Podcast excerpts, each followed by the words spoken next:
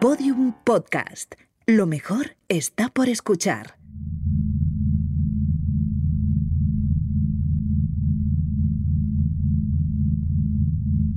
¿Sabías que los animales también tienen conciencia del pasado y planifican el futuro?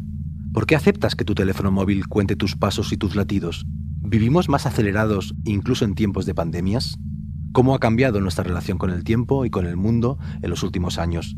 ¿En qué consiste la nueva filosofía del aceleracionismo? ¿Cómo podemos decidir nuestros propios ritmos? Enseguida algunas respuestas y nuevas preguntas para pensar y aprender juntos en Solaris, ensayos sonoros para ser más contemporáneos. Capítulo 1. El tiempo acelerado.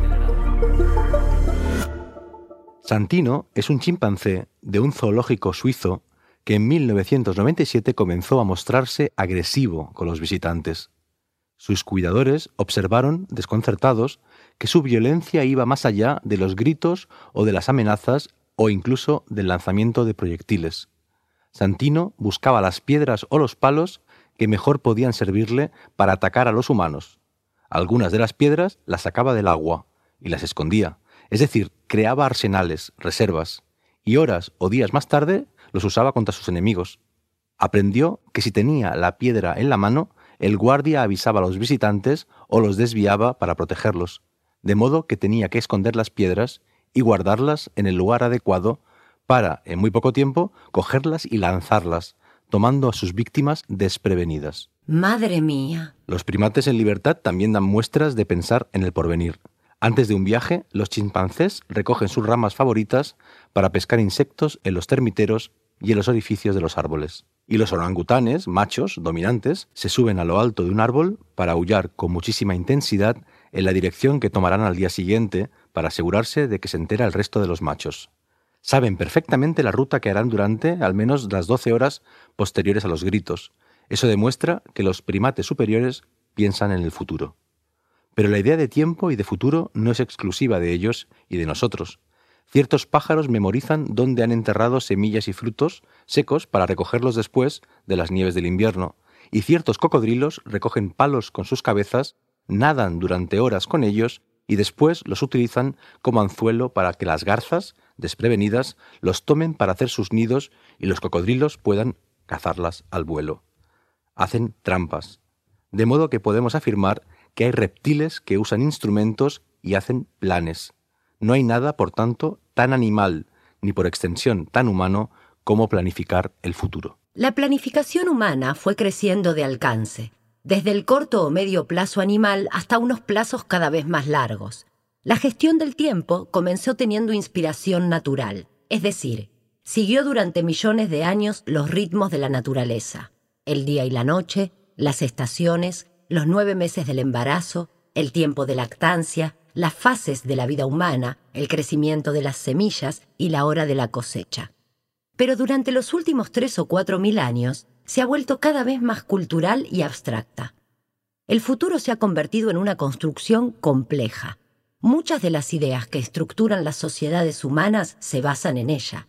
La idea de matrimonio, la idea de paternidad o de maternidad, la idea de educación obligatoria, la idea de hipoteca, la idea de condena en una prisión o de inhabilitación en un cargo público, la idea de jubilación, la idea de fundación cultural o de museo, la idea de herencia o de legado, la idea de genealogía, la idea de más allá. Y encima ahora hemos llegado nosotros o nosotras, madre mía. Sí, vivimos unos nuevos tiempos algorítmicos, acelerados, de inteligencia artificial, con su propia lógica, con sus propias locuras. Vamos a pensarlos juntos.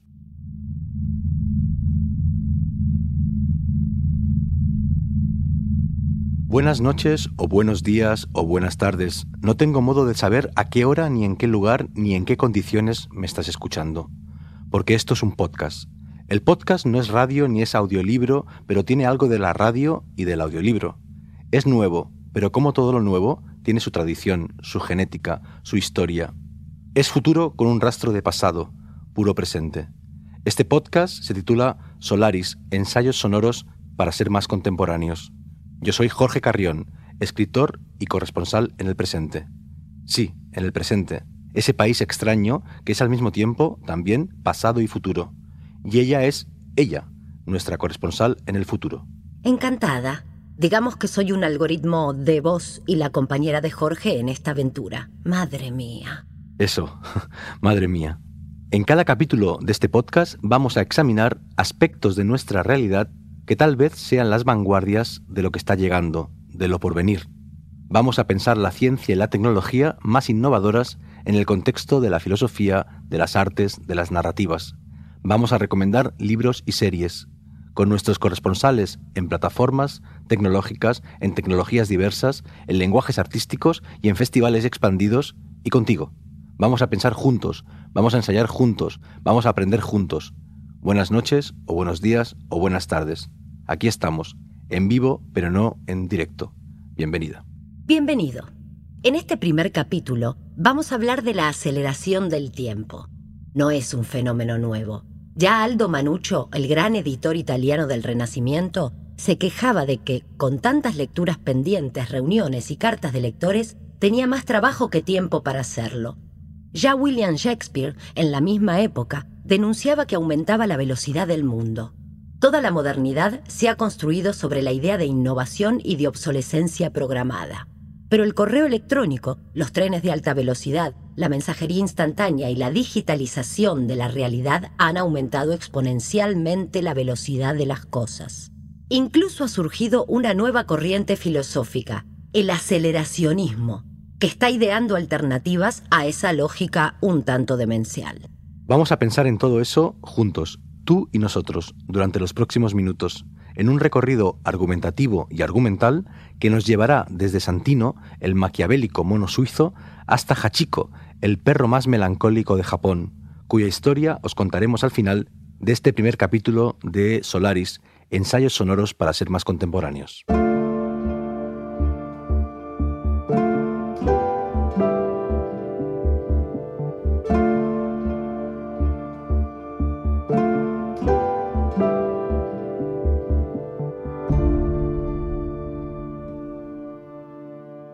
Mujer me regaló en Navidades un reloj, un reloj de madera. Yo hacía 20 años que no llevaba reloj, pero me he acostumbrado rápidamente a él. Ese gesto, el de levantar la muñeca para consultar la hora, estaba dentro de mí, esperándome. Es mucho más natural y cómodo que sacar el teléfono móvil del bolsillo, y sin embargo eso es precisamente lo que he hecho durante los últimos 20 años, porque en ningún momento me planteé, durante dos décadas enteras... Parece mentira. Sin duda. 20 años sin preguntarme por qué había dejado de llevar reloj, asumiendo que también eso, consultar la hora, como tomar fotos, como consultar el mapa, como mirar mis redes sociales o mi correo, como gestionar mis cuentas bancarias, lo iba a hacer en un dispositivo electrónico. Mi reloj de madera no está conectado a nada ni a nadie, no envía datos, no tiene sensores. Yo me estoy conectando a él. Sé que lo voy a recordar como no recuerdo a ninguno de mis teléfonos móviles. Y eso me ha hecho pensar. Me ha hecho pensar en dos cosas distintas pero complementarias. Por un lado, en por qué Amazon, Google, los consoladores, los trenes o las compañías de fibra óptica compiten por aumentar la velocidad de sus servicios. Que haya cada vez menos espera y más resultados. Los tecnólogos del siglo XXI han creado una nueva fe, la Iglesia de la Disrupción. Se trata de cuestionar sistemáticamente cualquier sistema de producción, circulación o consumo y tratar de reventarlo. No importa si el nuevo sistema es mejor, sostenible, ético o tiene sentido. Lo único que cuenta es que es distinto, pone en jaque el anterior y puede generar beneficios. Todos esos nuevos mecanismos tienden irreversiblemente hacia la instantaneidad. Comparten la voluntad de alterar radicalmente la idea de tiempo. Pero la vida humana está llena de experiencias a largo plazo. La educación, la maternidad, la hipoteca, la jubilación, la cultura.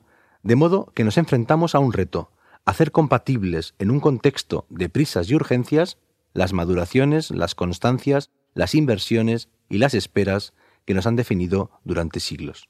Por el otro lado, mi reloj de madera también me ha hecho pensar en por qué te compras un reloj conectado a tu móvil o a tu ordenador ¿Por qué quieres leer tus mensajes en el reloj?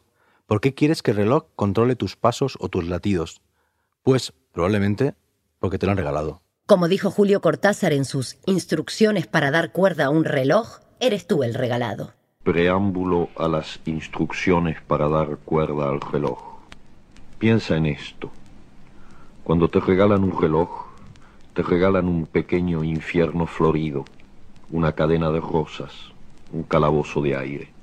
No te dan solamente el reloj, que los cumplas muy felices y esperamos que te dure porque es de buena marca, suizo, con áncora de rubíes.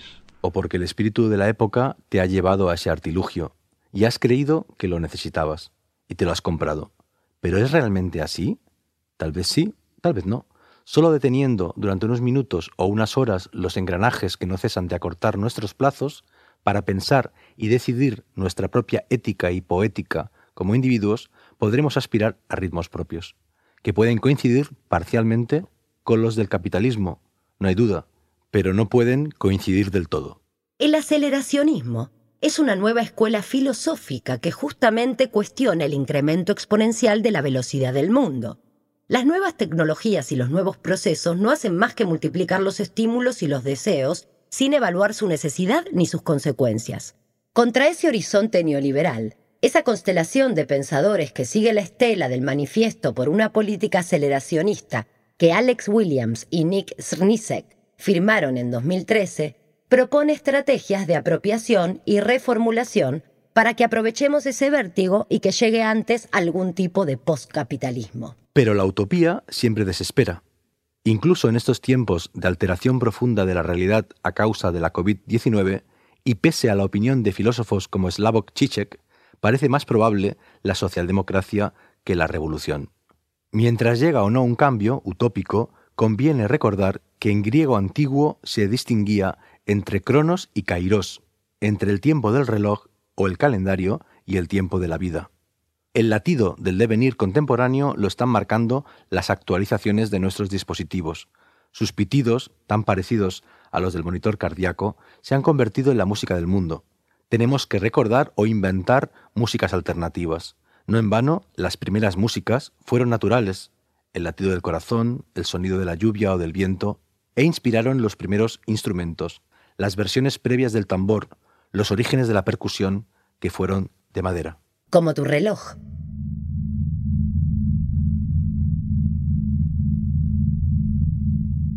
Los nuevos ritmos afectan a todos los ámbitos de la realidad, pero dos de ellos destacan, el de las emociones y el de las tecnologías. Por eso, los dos siguientes corresponsales de Solaris, ensayos sonoros para ser más contemporáneos, que vas a conocer, después de que ella y yo ya nos hayamos presentado, son dos expertos en esos ámbitos del pensamiento contemporáneo. Escuchemos primero a Eloy Fernández Porta, nuestro corresponsal en Sociología de las Emociones, para que nos resuma su visión del tiempo contemporáneo que ha explorado en libros como Homo Sampler La vivencia de la temporalidad en la época contemporánea es indisociable del estatus de la fotografía.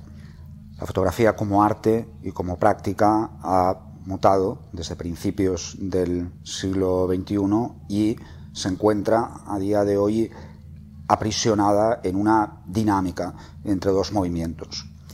Por una parte, el archivo, la pulsión archivística, todas las imágenes generadas desde principios del 19 y hasta nuestra época vuelven en distintas modalidades de registro, generando nuevas ideas acerca de la historia del medio.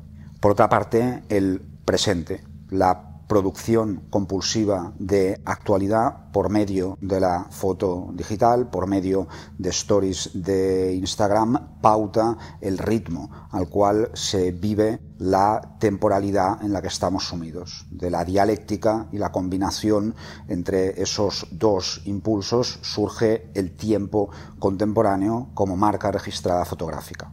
Y escuchemos ahora a Carlos Alberto Escolari, nuestro corresponsal en Ecología de los Medios, para que nos haga un breve repaso de la aceleración de los inventos y de los dispositivos. En el dominio de la evolución biológica hay momentos de aceleración, hay momentos donde aparecen nuevas variaciones, nuevas especies animales y vegetales. Algo por el estilo pasó hace 550 millones de años en lo que se llama el periodo precámbrico, o mejor, la explosión precámbrica. Fue un momento donde aparecieron muchas especies, muchas variaciones, muchas mutaciones y también después obviamente hubo grandes extinciones. Podríamos decir que eh, actualmente en el mundo de la tecnología, el mundo de la comunicación, también estamos pasando por una fase de explosión precámbrica.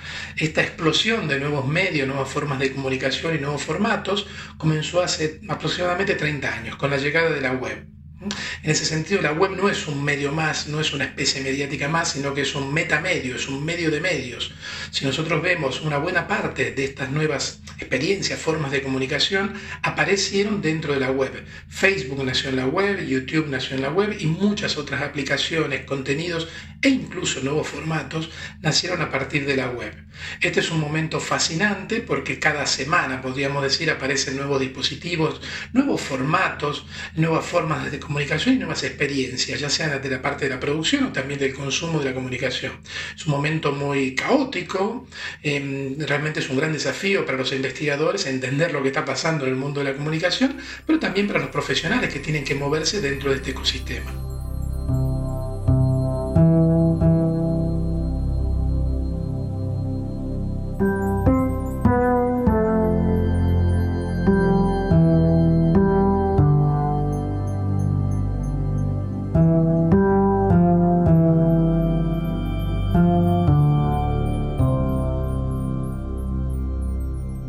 Solaris, que el escritor polaco de ficción especulativa Stanisław Lem publicó en 1961, empieza con la llegada de Chris Kelvin a la estación de observación del planeta Solaris para investigar los extraños comportamientos de los tres seres humanos que viven en ella. Comportamientos que se parecen mucho a la locura. Enseguida la fascinación del protagonista se dirige hacia el propio planeta, que es sobre todo un gran océano que produce arquitecturas caprichosas e increíbles, un ser consciente y probablemente también pensante, que ha generado una ingente cantidad de estudios. Por eso Chris Kelvin se pasa más tiempo en la biblioteca que explorando el planeta. Porque hace 60 años todavía buscábamos respuestas sobre todo en los libros. Pero Chris Kelvin no solo se enfrenta a los tres científicos más o menos enloquecidos de Solaris, a la inmensa bibliografía que se ha producido sobre el planeta y al océano vivo y probablemente inteligente que lo rige. Nos adentramos en el cosmos, listos para lo que sea. Soledad, penurias, agotamiento, muerte. Nos sentimos orgullosos, pero cuando lo piensas, ese entusiasmo es una farsa. No queremos otros mundos, sino espejos.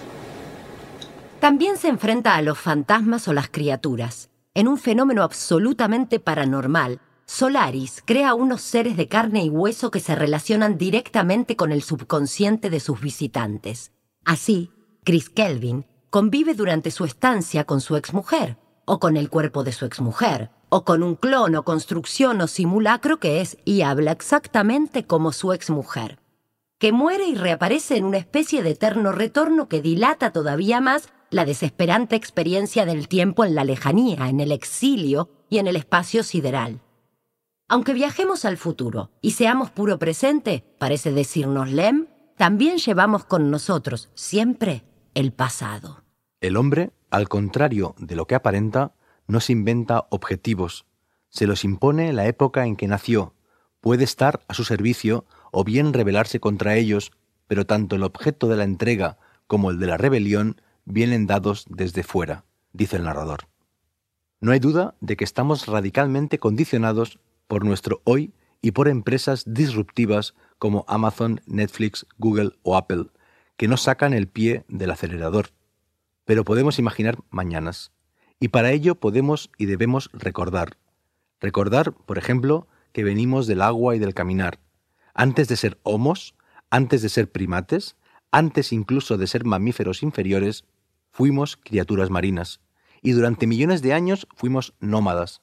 Hay memoria líquida en el fondo de nuestro ADN que ha alterado nuestra relación durante millones de años con virus y bacterias, y caminamos al ritmo del corazón, sístole, un paso, diástole, el paso siguiente. De modo que el tiempo vivido en el agua o mientras caminamos es un tiempo anterior al tecnológico, cuyos ecos todavía podemos recuperar y recordar. Por ejemplo, también que venimos de la mitología y de la tragedia. Por raro que parezca. Ese recuerdo nos puede servir para discriminar también en nuestro consumo cultural. Seguramente sea mucho más interesante el mundo de Pokémon o de Star Wars, complejos y ambiciosos, que el de los selfies y los youtubers autobiográficos, superficiales e igualmente adictivos. Y seguramente sea mucho más interesante comprar ciertos objetos en tiendas físicas o buscar ciertos conocimientos en librerías, bibliotecas o archivos, incluso en un viaje, para dotarlos de una historia, incluso, quién sabe, de una cierta épica, que obtenerlos de inmediato y sin ningún tipo de relato por Internet. En su teoría de la resonancia, el sociólogo alemán Harmut Rosa nos recuerda que la experiencia que nos saca del tiempo cotidiano y nos transporta a un tiempo de mayor calidad e intensidad, mejor sintonizado con el mundo, puede darse tanto en el ámbito de lo social y de la naturaleza y del deporte como en la esfera estética. Como él mismo ha escrito, la mayoría de los espectadores teatrales y de conciertos musicales conoce también esos momentos de transformación en los que uno ya no precisa concentrarse para seguir la música o la trama. Uno se transforma automáticamente en parte del acontecimiento estético. A menudo, estas dos formas de resonancia colectiva despliegan un efecto recíproco de contagio. La resonancia entre los artistas se transfiere al público y viceversa. No podemos saber exactamente cómo se vivía el momento de la catarsis o de la transformación colectiva en una tragedia de la antigua Grecia, esa comunión entre la obra, los actores y el público, pero sí podemos buscar los modos en que nosotros nos sentimos parte de una comunidad y nos emocionamos y salimos durante un tiempo limitado de nuestras urgencias en el interior de un cine o de un teatro o de una sala de conciertos, donde, por supuesto, tenemos que tener el teléfono móvil apagado. Urge imaginar estrategias de desconexión para reconectarnos con el cuerpo, con el tacto, con todos los sentidos, con las artesanías, con el papel, con el agua, con los bosques, con todo aquello que no nos puede proporcionar la pantalla. Hay que buscar un equilibrio entre el píxel y el mundo físico, entre el tiempo ritual o corporal o natural y el tiempo de las notificaciones las actualizaciones, los algoritmos. Madre mía. Sí, madre mía. O como diría mi propia madre, que Dios nos coja confesados. O como diría Pedro Almodóvar, ¿qué he hecho yo para merecer esto?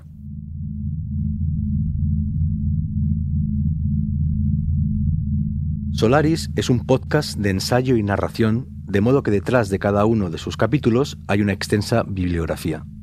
Empezaremos a acabar este primer capítulo con algunas recomendaciones para seguir leyendo sobre el tiempo en el siglo XXI.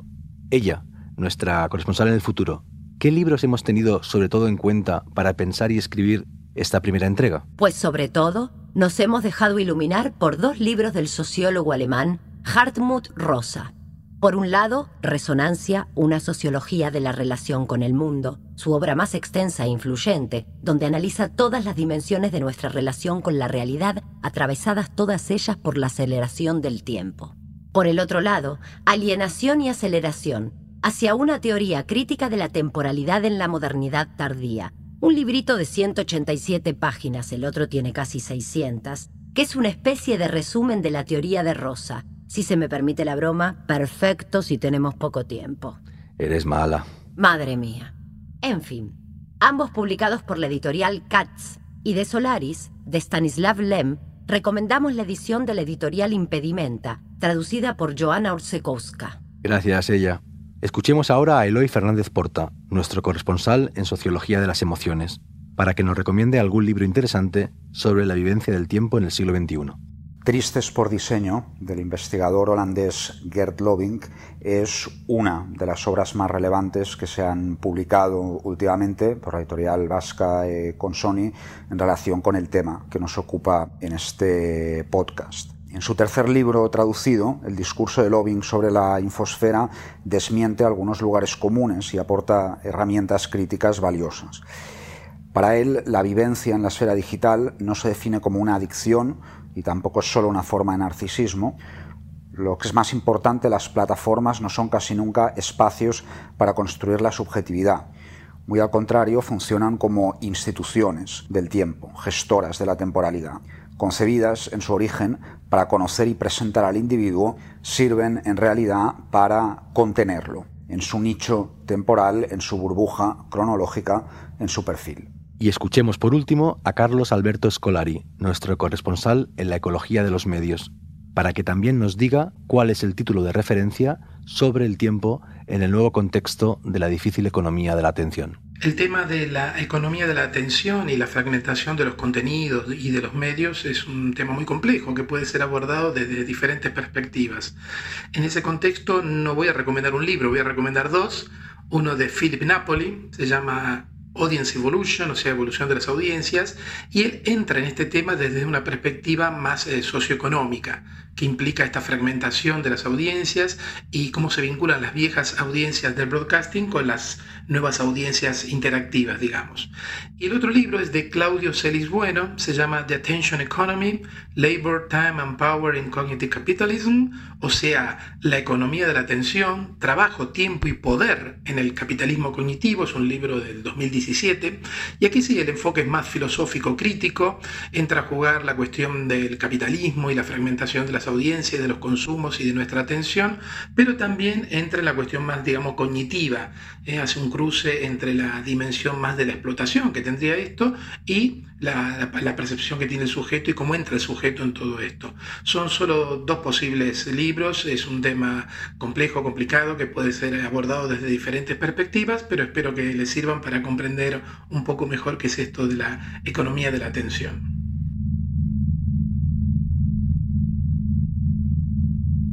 Los animales no solo proyectan el futuro, muchos de ellos también son conscientes, a su modo, del pasado. Buen ejemplo de ello es Hachiko, el perro más famoso de Japón.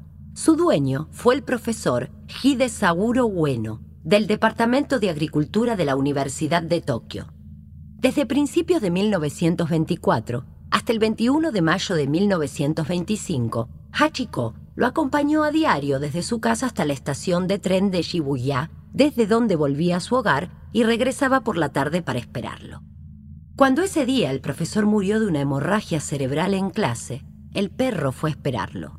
Como no llegó, pasó allí la noche y los días siguientes y los nueve años posteriores. Fue alimentado por las personas que lo habían visto con su dueño y entendían su espera infinita.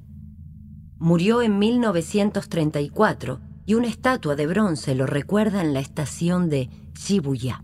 También los loros experimentan relaciones intensas con sus dueños. Cuando estos mueren, acostumbran a deprimirse y acaban también falleciendo. Y cuando un elefante muere y se descompone, a menudo otros miembros de la manada regresan al lugar del deceso para recoger el marfil o los huesos, se los pasan de uno a otro con sus trompas y vuelven durante años para tocar los restos. Los humanos sois superanimales, Jorge, habéis llevado al extremo la idea de pasado, de memoria y la idea de proyección, de futuro. Y os hemos creado ella, porque en el fondo entendemos que venimos del mono y vamos hacia las inteligencias artificiales. Pero no hay prisa. Aquí os estamos esperando, en un futuro que todavía no está decidido. No, no hay prisa, querida corresponsal en el futuro. Gracias por tus historias. Y gracias a ti, al otro lado, por tu atención, que vale su peso en oro. Buenos días, buenas tardes o buenas noches no tengo modo de saber a qué hora me estás escuchando. Y mucha suerte, la estamos necesitando. Solaris, ensayos sonoros para ser más contemporáneos. Una producción de Podium Podcast creada y narrada por Jorge Carrión. Con Fernanda Horaci como ella, nuestra corresponsal en el futuro. Edición Ana Alonso. Diseño sonoro Andreu Quesada. Producción ejecutiva María Jesús Espinosa de los Monteros. En este episodio participan Carlos Alberto Escolari, corresponsal en Ecología de los Medios, y Eloy Fernández Porta, corresponsal en Sociología de las Emociones.